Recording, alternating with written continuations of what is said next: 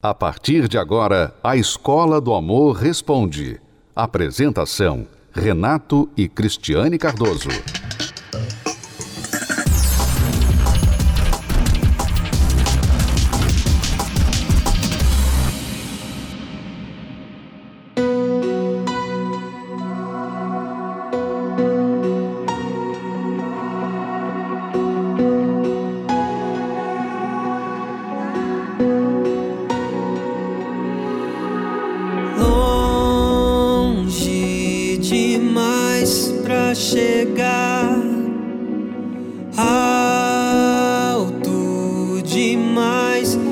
Alcançar. Meu sonho é como tentar tocar o céu. Dizem que não posso ter que preciso esquecer. Desistir de uma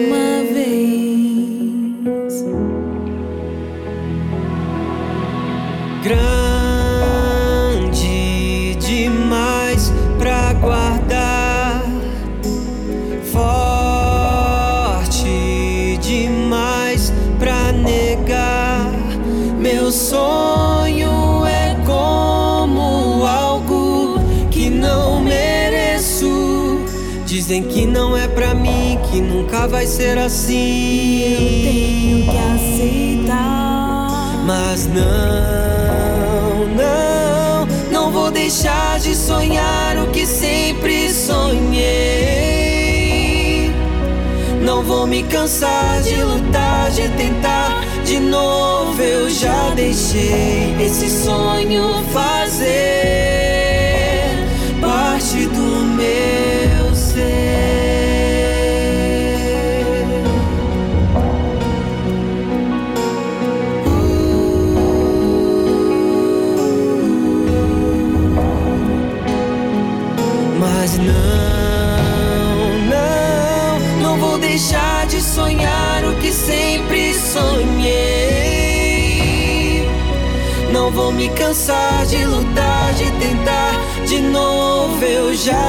Deixei esse sonho fazer parte do meu ser.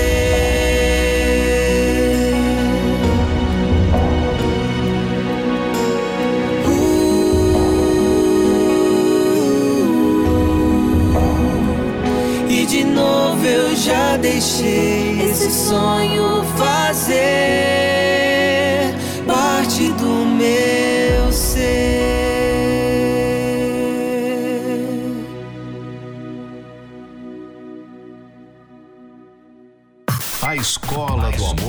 Amor Responde. A Raquel nos escreveu aqui, ela está vivendo uma situação com o noivado dela. Ela diz assim: Sou cristã, durante o meu noivado já tive resposta de Deus e confirmação que aquele homem seria o meu esposo. Porém, estamos com um mês de casado e eu descobri que ele assiste vídeos de pornografia e já brigamos por conta disso. Ele disse que não está mais assistindo. Porém, eu não confio mais nele, porque sei que pode voltar à prática sem que eu saiba. E devido a tudo isso, eu não tenho mais prazer com ele. E ele até já percebeu isso na hora H, e estamos perturbados com isso. O que eu faço? Como esposa, o que devo fazer?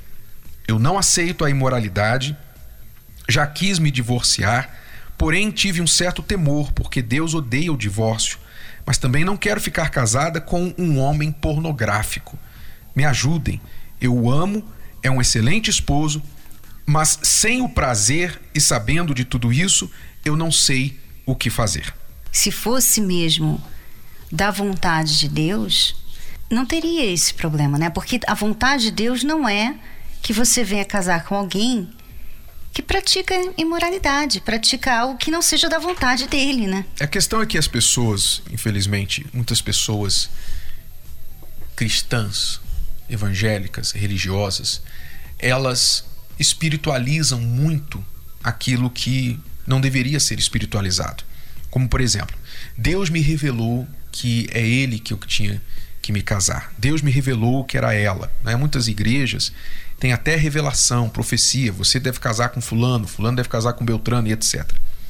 E particularmente, eu não acredito nisso, porque Deus nunca mandou ninguém casar com ninguém, a não ser Oséias, quando Deus mandou ele casar com uma prostituta por uma razão muito peculiar. Então, eu recomendo que, se você também tiver um dia de casar com uma pessoa, que realmente Deus faça o que fez com Oséias com você. Senão, não case. Porque o que a gente aprende na Bíblia é que Deus nos ensina a escolher. A responsabilidade de um casamento é totalmente dos indivíduos. Casamento é escolha. Desde o momento em que você escolhe namorar uma pessoa até durante o namoro o que você faz, as escolhas que você faz durante aquele namoro para conhecer, para descobrir quem é a pessoa, para revelar informações a seu respeito, até a decisão se você vai casar com ela. E tudo mais que vier depois do casamento também. Casamento é escolha, por exemplo. A Raquel está tendo de tomar uma escolha agora. Me divorcio ou luto por esse casamento? É uma escolha, Raquel. É uma escolha. Então, não vamos espiritualizar aquilo que é de nossa jurisdição. É claro que você deve orar, você pode, deve orar quando você for escolher uma pessoa, pedir direção de Deus, mas não é Deus que vai decidir por você. Ele nos dá esse direito. Então, você casou com ele e descobriu que ele vê pornografia. A boa notícia, né? Vamos olhar o bom lado disso aí. A boa notícia é que você descobriu logo, você descobriu cedo.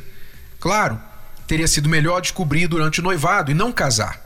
Mas agora que você já casou e descobriu isso logo no primeiro mês, você tem que colocar as regras, as condições para a continuação desse casamento. Antes tendo acontecido agora e você descoberto agora já, do que você passar 5 anos, 10 anos e aí a coisa já está acomodada, a coisa já está sabe, num, numa rotina em que você não sabe mais como mudar e ele já está acostumado com aquilo, nunca precisou fazer diferente e agora está mais inflexível em querer mudar. Então agora que você descobriu, você tem que colocar as regras e dizer para o seu marido: eu não sou o tipo de mulher que vai ter um marido que precisa olhar outras mulheres para se satisfazer sexualmente. Eu não sou esse tipo de mulher. Ponto final. Isso é inegociável. Você tem que falar firme com ele, olhando nos olhos dele e dizer: Isso é não negociável. Se você me quiser, você não pode querer as outras. Você tem uma decisão a tomar agora. A decisão é sua. Se você me quer, você tem que abandonar a pornografia. Se você não me quer, então continue com a pornografia e eu vou sair pela outra porta. Essa é a decisão firme que você tem que tomar com respeito a ele. E se ele não quer você, se ele realmente não está valorizando você e o, casamento acima de uma coisa tão chula quanto a pornografia, então realmente ele não te merece. E você então tem que simplesmente seguir com a sua decisão de que você errou na escolha desse casamento. Ele chegou a falar que ele ia parar, né? Só que ela ainda se sente segura porque ela teve que descobrir isso. Então, como é que ela vai saber agora se ele vai realmente parar, né? Existem regras, regrinhas que você pode impor em casa. Por exemplo, ele vê, ele via pornografia através de um computador, através de um celular. Então você tem que ter acesso e ele não pode reclamar. Ele não pode reclamar. Ah, mas ele vai apagar. Ele vai pagar. Tudo bem, se ele pagar, ele tem que saber o seguinte: que tudo que a pessoa esconde um dia vai chegar na luz. Sabe? Não tem jeito. Ela não precisa Não nem tem- ficar procurando. Não tem jeito. Se ele está fazendo isso, sabe, quando ela não está, ou de uma forma que não tem como ela ver se ele está fazendo ainda, Deus vai mostrar para ela. Uhum. Deus vai revelar. E se isso acontecer, aí você tem que falar: se isso acontecer, então você já sabe que não vai ter mais chance. Acabou. Sabe? Você tem que deixar isso bem claro para ele. Tá, você tá falando para mim que você parou, mas eu eu não sei se você parou. Eu só quero dizer para você que se você estiver mentindo para mim, eu vou saber. E quando eu souber, não vai ter mais chance. Não vai ter mais chance. Eu vou terminar esse casamento. E ela tem que estar preparada para tomar essa decisão, porque ele tem que saber que a consequência será séria, não será somente um choro, não será somente uma briga e depois vai ficar por isso mesmo. É, e quando ela está lá com ele, né, é, na intimidade dos dois, ela disse que ela não sente nada, porque com certeza ela tem essa insegurança que está atrapalhando aquele momento ali, né? Ela sente a dúvida, ela pensa que ele está pensando naquelas mulheres que ele via. Então, o que você tem que fazer, Raquel? Você tem que entregar isso nas mãos de Deus. Você tem que entregar isso nas mãos de Deus. Olha, meu pai, eu vou confiar essa insegurança nas tuas mãos, eu vou dar essa insegurança nas tuas mãos. Se o senhor vê que ele está ainda me traindo, que ele ainda está tendo esse comportamento errado, o senhor vai me mostrar. E eu vou fazer o que eu tenho que fazer. Então, se deixar isso bem resolvido na sua mente e não ficar pensando nisso mais. Não ficar pensando nisso mais. Para não atrapalhar o que talvez esteja começando realmente. Talvez ele esteja realmente arrependido e não quer mais é. errar. Não ficar procurando pelo em ovo, não ficar acusando do que não tem provas, não ficar pensando, ah, será que ele está fazendo? Não, simplesmente tenha paz. Tenha paz dentro de você que se acontecer, assim como você pegou da primeira vez, você vai pegar depois de novo. Não tenha, tenha dúvidas. Isso vai aparecer. Ok? Você não precisa correr atrás. Agora, o seu marido também precisa entender uma coisa. Muitos que têm um vício da pornografia não conseguem parar sem ajuda. Sem ajuda externa, sem ajuda do alto, sem ajuda espiritual. Porque todo vício tem um elemento espiritual. A pessoa viciada, seja na pornografia, no jogo, na droga, no que seja, ela tem uma fraqueza espiritual, uma abertura espiritual para aquele vício que destrói. Então, ele poderá não conseguir, sem ajuda, deixar a pornografia. Se ele for humilde e inteligente o suficiente para reconhecer isso, então ele pode buscar ajuda e receber essa ajuda e ser livre deste problema.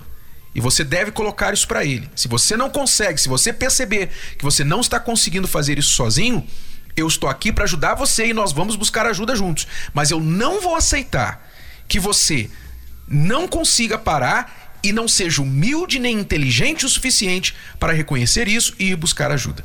Aí eu não vou ficar com você, afundar junto com você, não. Ok? Ajuda para parar com a pornografia e qualquer outro vício é oferecida através das palestras da terapia do amor. Nós temos também um excelente tratamento chamado Cura dos Vícios. Você pode saber mais sobre a cura dos vícios no site viciotemcura.com. viciotemcura.com. E nas palestras você também recebe a força para vencer isso, como milhares de pessoas têm testificado. Tá bom, aluna? E se você também tem uma pergunta e quiser a nossa ajuda, quiser um conselho, pode escrever para a Escola do Amor Responde através do site escola do amor responde.com. Dê uma breve descrição do seu problema e nós vamos aconselhá-lo aqui. Mas aquilo que você precisa ouvir, não é aquilo que você vai gostar de ouvir necessariamente, tá bom? Escola do Amor Responde.com. De que adianta ter sucesso profissional sem ser feliz no amor? De que adianta ter tantos bens sem ser feliz na família? A gente aprende já como entrar em um relacionamento, mas sem errar. E o livro ajuda isso. Uma das primeiras atitudes que você deve tomar para transformar a realidade do seu casamento é mudar sua ótica. Me ajudou a ter uma visão totalmente diferente do que era casamento, do que era me valorizar, do que era aprender primeiro a me amar, para depois poder amar alguém. Mudou totalmente a minha visão. Eu tinha uma visão totalmente distorcida do que era relacionamento. Faça parte do movimento Casamento Blindado. Leia o livro, dê de presente. Converse com seu cônjuge e amigos sobre o que aprendeu. Adquira já pelo site casamentoblindado.com ou ligue para 0 operadora 21 3296 9393. 0 operadora 21 3296 9393. Vamos a mais uma pergunta. Meu nome é Lívia, tenho 20 anos, sou cadeirante. Me relacionei com uma pessoa que ele já havia sido preso e que já havia usado drogas. Não gostava, não aceitava em minha casa, mas durante o namoro eu pensava assim: o que ele faz o portão para fora, o problema é dele. Mas minha vida se transformou a partir do momento que eu descobri que estava grávida. Ele voltou a usar drogas, ele saiu do emprego, passou a ser violento e a me bater. Hoje eu fico na dúvida do que eu faço. Tive uma infância difícil, onde meu padrasto tentou abusar de mim e se encontra com minha mãe até hoje. Sempre tive na minha cabeça que se um dia engravidasse, eu não iria dar um padrasto pro meu filho. E hoje eu me pego pensando como que vou criar minha filha sozinha, nas minhas condições. Não sei o que faço. Não quero me separar, mas não aguento mais essa situação. Por favor, me ajuda. Lívia, preste bastante atenção porque nós vamos te ajudar se você seguir o conselho, tá bom? Primeiro lugar, você tem que entender que você chegou aqui por ter tomado decisões emotivas. Você tomou decisões emotivas. Por exemplo, por exemplo, ter dito para o pai da criança que está no seu útero: "Não me importa o que você faça do portão para fora". Isso é uma decisão irracional. É claro que importa. É claro que importa. Não existe isso, ah, o que ele faz lá fora, desde que ele esteja presente em casa, cuide de mim em casa. Isso um dia, o que ele faz lá fora, um dia vai chegar com ele dentro da sua casa. Como chegou, como está acontecendo. Ele te agrediu, violento. Então, você chegou aqui por ter tomado decisões baseadas na emoção. E você está pensando em tomar mais uma decisão baseada na emoção. Por exemplo, ah, eu sempre planejei que se eu engravidasse, eu não iria dar um padrasto para o meu filho.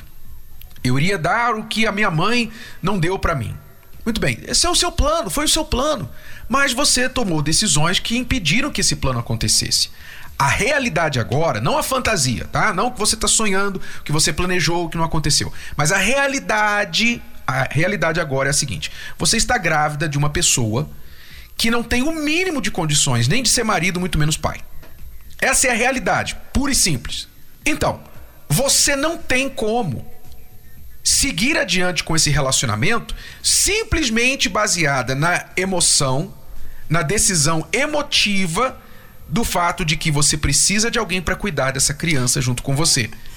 É, eu, eu fico pensando aqui na, na mãe dela, porque com certeza sua mãe, ela pensou em dar um pai para você.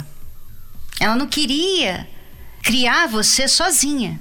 Então ela foi e trouxe uma pessoa para morar com ela, que virou esse padrasto, que abusou de você. Quer dizer, a intenção, Renato, a gente entende, a intenção é ótima.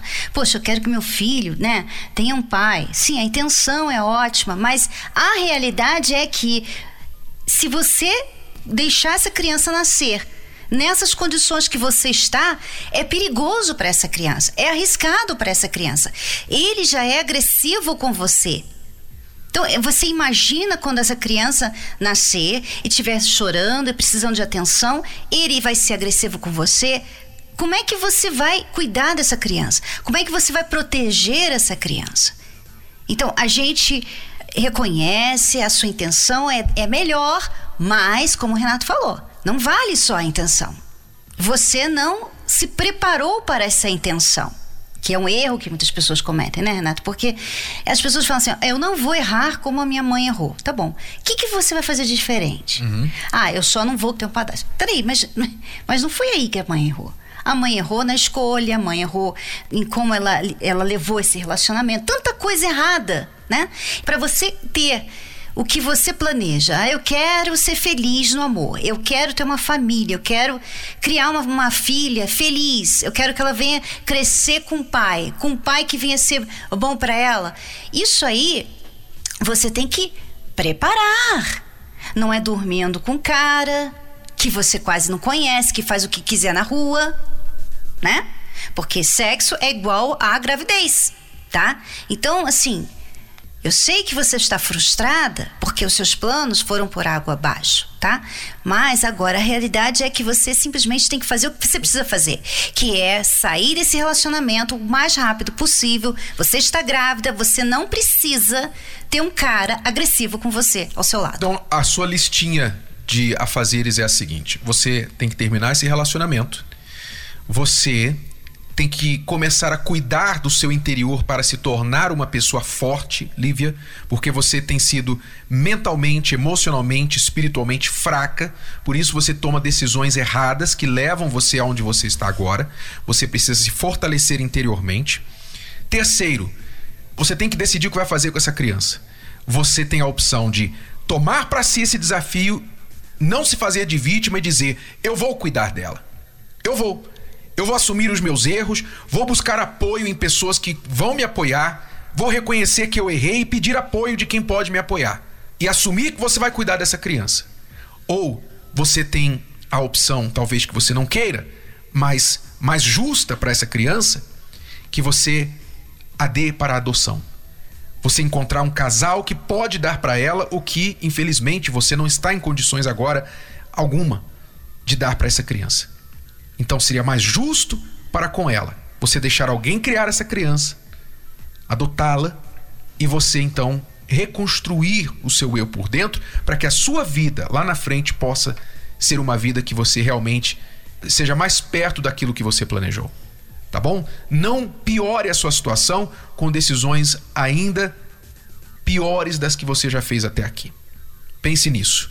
Se você quiser a nossa ajuda, a Terapia do Amor está à sua disposição. Basta chegar nesta quinta-feira na Terapia do Amor, aqui no Templo de Salomão, onde você estiver, há uma Terapia do Amor bem próxima a você. Você pode ouvir novamente e baixar esse episódio da Escola do Amor Responde no app Podcasts da Apple Store e também pelo Spotify e Deezer.